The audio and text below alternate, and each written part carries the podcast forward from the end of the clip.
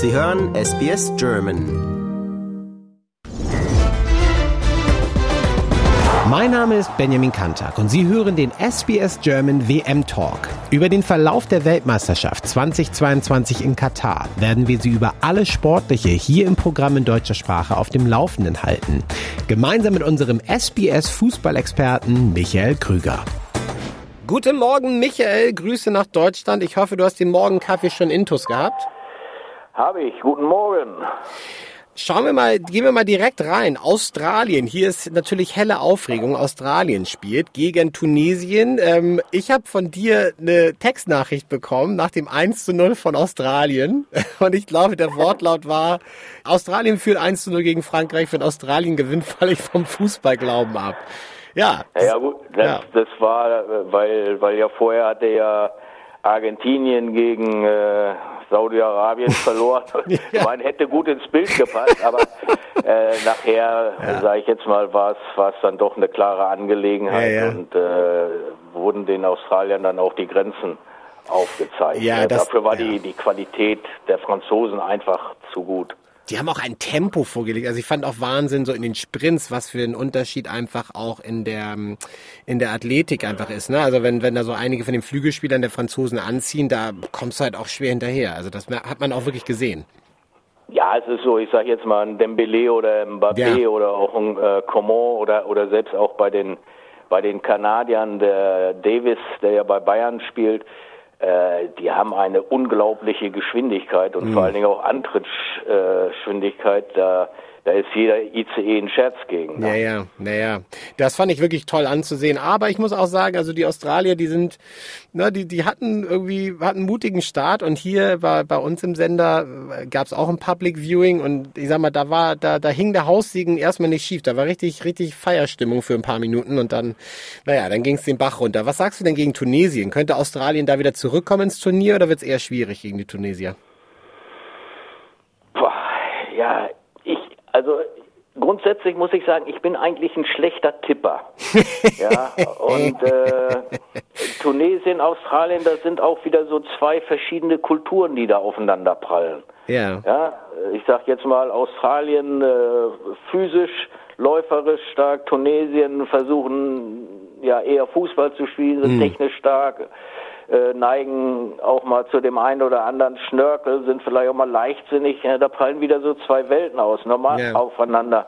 Normalerweise müsste man schon sagen Tunesien und Tunesien weiß auch, äh, dass Australien ist halt ein Gegner. Wenn wir weiterkommen wollen, dann müssen wir den schlagen. Ja, ja. Ja, von daher sage ich erstmal, ist auch alles offen. Ne? Wenn Australien wieder in Führung geht, äh, ich glaube, gegen Tunesien kann man vielleicht einfacher verteidigen ja. äh, als gegen, gegen Frankreich. Ne? Wie hast du denn das 0 zu 0 von Tunesien gegen Dänemark äh, erlebt?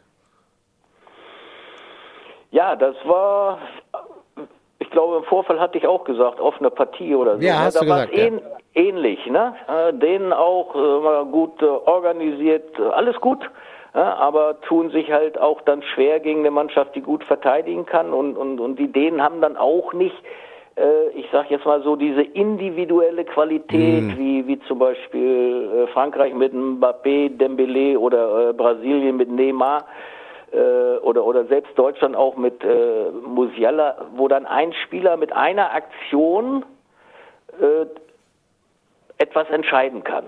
Ja. Ja, dass man entweder, dass er selber das Tor macht oder eins auflegt, ja, so und wenn man dann in Führung geht, dann lässt sich einfacher spielen, so und das haben die Dänen nicht. Äh, hast du auch, glaube ich, so eingeschätzt, die Partie offen. So, so war es ja am Ende auch. Aber es könnte auf jeden Fall könnte es eine spannende Partie werden. Also ich, ich freue mich ein bisschen Absolut. auf das Ding. Also, also das könnte ein richtig glaube, gutes Fußballspiel werden das äh, Ausgang offen. Ja. Kommen wir mal zur nächsten, zur nächsten Begegnung. Saudi-Arabien. Wir haben es ja schon angesprochen. Der, der Schock der Argentinier. Ja, Saudi-Arabien schlägt Argentinien sensationell 2 zu 1 gegen die Polen, die ja, ich mal in Mexiko, hast du auch gesagt, starker Gegner. Ähm, weiß nicht, hättest du Polen vielleicht ein bisschen stärker eingeschätzt oder findest du das 0 zu 0 war am Ende auch dann ähm, berechtigt? Und was meinst du, kann Saudi-Arabien das äh, wiederholen, so, ein, so eine Überraschung wie gegen Argentinien, gegen die Polen? Ich sag jetzt mal ja, äh, weil Saudi-Arabien äh, hat ja auch wirklich guten Fußball gespielt. Ja, das sind ja, ja. technisch versierte Spieler, ja, die schon äh, Fußball spielen können. Und äh, mit dem Trainer, den sie haben, den, den kenne ich sogar persönlich. Gegen den habe ich auch schon mal gespielt im Afrika Cup. Ich glaube, das war in, da war er noch in Marokko irgendwo tätig. Ja. Und, und, und das ist ein total Verrückter.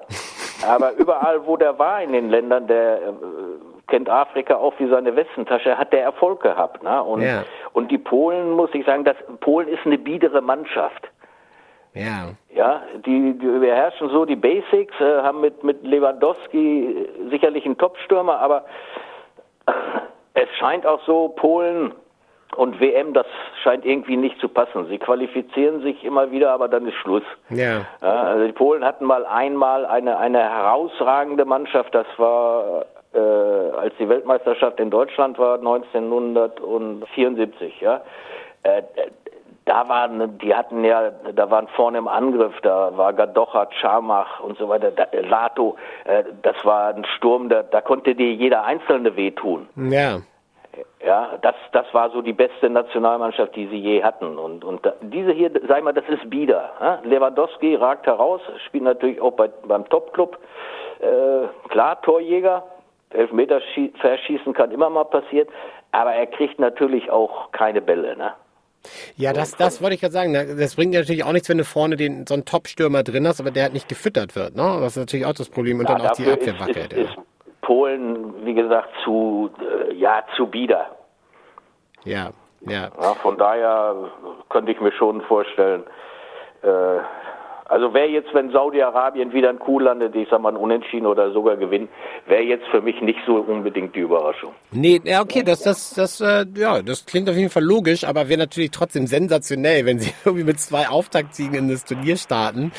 Wahnsinn, was dann los wäre. Ich meine, das ist schon wirklich eine Sensation. Wie du schon gesagt hast, wir haben die noch 8 zu 0 abgeschossen, aber du hast natürlich auch schon in deiner Analyse gesagt, die Zeiten sind dann auch vorbei, wo man da einige dieser kleineren Gegner aus dem Stadion fegt. Ähm, Frankreich gegen Dänemark ist äh, die dritte Partie, über die ich mit dir reden wollte noch. Ähm, Frankreich, wie gesagt, kurze, kurzer Schreckmoment gegen Australien und dann kam der Zug ins Rollen und dann war das eine super klare Sache. Dänemark haben wir auch schon angesprochen, ähm, war natürlich gegen Tunesien 0 zu 0. Ähm, Frankreich, das ist eigentlich ein sicheres Ding für Frankreich, oder? Äh, könnte man meinen, aber das sehe ich wieder nicht. Da prallen zwei Europäer aufeinander. Ah, okay. Und äh, damit, sag ich mal, können die Dänen auch gut umgehen. Ne? Und äh, von, von der äh, Paarung her, Ansetzung, Einzelspieler und, und, und Frankreich sicherlich Favorit, aber da würde ich die Dänen nicht abschreiben. Also da äh, würde ich, äh, traue ich ihnen schon, schon was zu. Ob das dann eintritt, das muss man sehen, ob es reicht. Ne? Aber Ja. es wäre jetzt äh, keine, es wäre eine Überraschung, wenn Dänemark gewinnt, aber keine Mega-Überraschung. Und wie sieht's mit Argentinien gegen Mexiko aus? Zentralamerika gegen Südamerika? Könnte eine gute Partie werden. Ich meine, Argentinien ist jetzt in der Bringschuld. Ich meine, das war natürlich auch so ein Hallo-Wach-Effekt, da die, die Auftaktnieder Auftaktniederlage. Mexiko muss auch liefern und ähm, haben wir auch schon drüber gesprochen, an einem guten Tag sind die Mexikaner auch unangenehm zu spielen.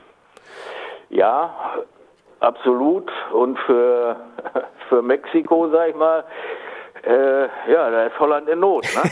Also für die Mexik äh, für Argentinien zählt nur eins, sie müssen die Partie gewinnen. Ja. Denn ich denke, wenn sie die nicht gewinnen, dann äh, kann es sein, dass sie rausfliegen. Ne? Naja, naja. Ich meine, das wäre natürlich brutal. Messis letzte WM. Du hast sie als, als einen der Favoriten getippt, nicht nur du, auch äh, also jetzt bei so Wettanbietern oder sowas sind die Quoten unfassbar hoch gewesen, also das, äh, die Wahrscheinlichkeit unfassbar hoch gewesen, dass Argentinien das Ding am Ende holt, zusammen mit Brasilien. Das wäre natürlich schon echt Wahnsinn, wenn die, äh, wenn die dann rausfliegen am Ende, aber ja. Es gibt ja so Geschichten im Fußball. Es sieht im Moment sieht es noch so aus, äh, Messi und Nationalmannschaft und Erfolge scheinen Ja. nicht zu passen. Ja, Ja, Messi hatte ja schon mal die Gelegenheit äh, und hat nicht funktioniert. Und da fällt mir zum Beispiel ein Tennis, Ivan Lendl, ehemaliger Weltklasse-Spieler, Ja. jahrelang auch die Nummer eins im Welttennis, der hat jedes äh, Turnier gewonnen, aber Wimbledon hat er nie gewonnen. ja, Der hat Wimbledon nie gewonnen, ja, war auch äh, im Finale und alles, äh, hat es immer verloren. Das war tragisch, ne? ja. Vielleicht ist das mit, Mex mit Argentinien und WM genauso, wer weiß. Ja, und für Messi. Ich meine, bitter wäre es natürlich, wenn er jetzt wirklich aufhört und dann die nächsten Dekaden spielt Argentinien sensationellen Fußball und man fragt sich, ja, vielleicht hat das einfach nicht gepasst, man weiß es wirklich nicht, aber also der Druck ist doch jetzt definitiv da, also das kann, das kann ich mir nicht anders vorstellen, da, da müssen, das müssen die Spieler doch äh, auch merken und vor allem auch gerade, wenn es gegen Gegner geht wie Mexiko, das ist ja... ja, da, ja. da ist Megadruck auf dem Kessel jetzt, ja, auf der ganzen äh, Mannschaft, nicht nur auf, auf Messi, ne?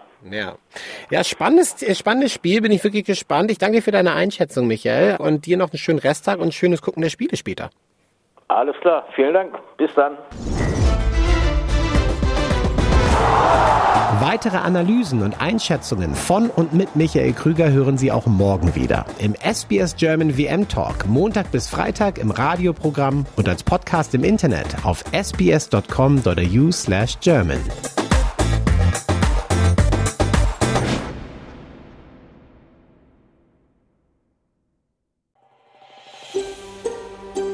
Lust auf weitere Interviews und Geschichten? Uns gibt's auf allen großen Podcast-Plattformen wie Apple, Google und Spotify.